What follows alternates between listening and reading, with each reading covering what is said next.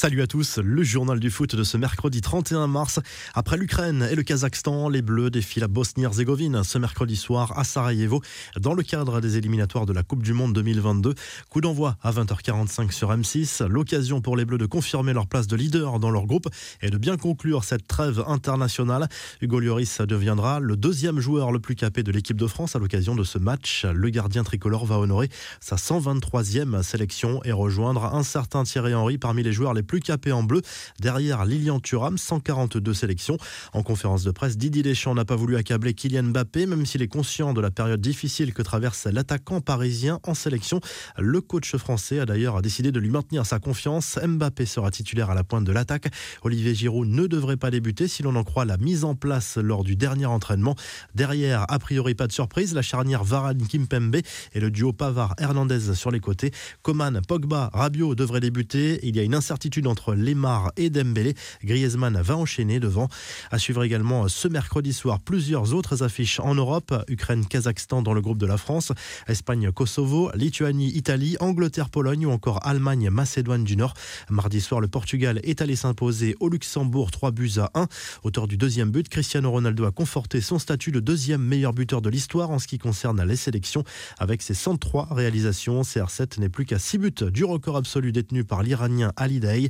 Cristiano Ronaldo s'est aussi distingué avant la rencontre par un geste sympa à l'égard d'un jeune fan écarté par la police devant l'hôtel portugais. Il est allé finalement à sa rencontre pour signer un maillot. De son côté, Erling Haaland est resté muet pour la quatrième rencontre de suite avec la sélection norvégienne. La prestation de l'attaquant du Borussia Dortmund a une nouvelle fois été critiquée par les médias norvégiens. La Norvège qui s'est tout de même imposée 1-0 au Monténégro. Le joueur a lui-même reconnu après la rencontre qu'il n'avait pas été à la hauteur lors de ce rassemblement. Karim Benzema veut mettre fin à la mascarade alors que le procès de l'attaquant du Real Madrid dans l'affaire de la vidéo compromettante de Mathieu Valbuena aura lieu en octobre prochain. Le joueur a réagi sur son compte Instagram. Voilà, enfin, allons-y, que la mascarade s'éteigne pour toujours, a écrit le joueur merengue.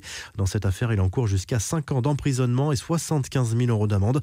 Quatre autres personnes sont aussi poursuivies pour tentative de chantage sur Mathieu Valbuena. C'est confirmé, le Bayern Munich devra faire sans Robert Lewandowski en quart de finale de la Ligue des Champions contre le PSG. Comme le craignaient les supporters du club allemand, l'attaquant bavarois sera absent quatre semaines en raison d'une blessure au genou contractée ce week-end avec la Pologne. Du côté parisien, on s'inquiète pour Marco Verratti touché à la cuisse lors du match de l'Italie face à la Bulgarie. Le milieu de terrain est très incertain pour ce match aller à Munich. Les infos et rumeurs du mercato, c'est l'affaire qui agace au plus haut point les dirigeants du PSG. Selon El Confidencial, Zinedine Zidane échangerait au téléphone depuis plusieurs semaines maintenant avec Kylian Mbappé pour tenter de le convaincre de ne pas prolonger au PSG pour signer cet été au Real Madrid. L'entraîneur merengue aurait profité de cette trêve internationale pour écrire plusieurs messages aux joueurs et lui promettre notamment qu'il restait la priorité du Real devant Erling Haaland. Florentino Pérez, qui entretient de bonnes relations avec Nasser El Khelaifi, aurait donc adopté une stratégie un peu plus vicieuse en sollicitant Zidane. Erling Haaland, lui, serait bien sur le départ. Le joueur aurait demandé au Borussia Dortmund à partir lors du prochain mercato estival, selon la chaîne de télévision espagnole Desportes Quattro. Manchester City, le Barça et le Real Madrid sont à l'affût. Haaland aurait déjà acheté une maison en Espagne. Retour en France avec la conférence de presse de Jean-Michel Aulas. Le président lyonnais a assuré qu'il n'avait contacté personne pour le poste d'entraîneur tout en confirmant qu'il n'avait pas pris de décision concernant l'avenir de Rudy Garcia. Au sujet de Memphis Depay, Aulas a reconnu à demi-mot qu'un départ cet été était probable. Les infos en bref, la descente aux enfers de Pierre Ménez suspendue par Canal+, jusqu'à nouvel ordre. Le chroniqueur du Canal Football Club a fait l'objet d'une enquête en interne après les multiples accusations à son sujet. Le geste de mauvaise humeur de CR7 le week-end dernier en Serbie servira-t-il une bonne cause?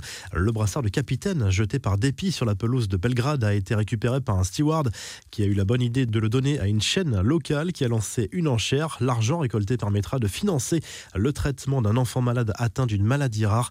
Enfin, l'Inter Milan a dévoilé officiellement son nouveau logo. Il y avait eu quelques fuites sur Internet ces dernières semaines. Des fuites conformes, pas de révolution au programme, mais un style plus épuré. La revue de presse, le journal L'équipe se penche sur le match des Bleus ce mercredi soir en Bosnie. Une victoire permettrait aux joueurs de Didier Deschamps de se mettre en bonne position pour la qualification pour le mondial 2022. Le sélectionneur tricolore devrait opter pour une équipe offensive. En Espagne, le journal AS évoque la succession de Zinedine Zidane sur le banc du Real Madrid. En cas de départ du coach français cet été, deux hommes ont la cote auprès de Florentino Pérez.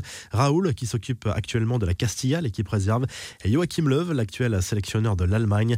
Le journal Sport affirme de son côté que Manchester City aurait renoncé à l'idée de recruter Lionel Messi cet été pour se concentrer sur l'arrivée d'un avant-centre pour combler le départ d'Aguero.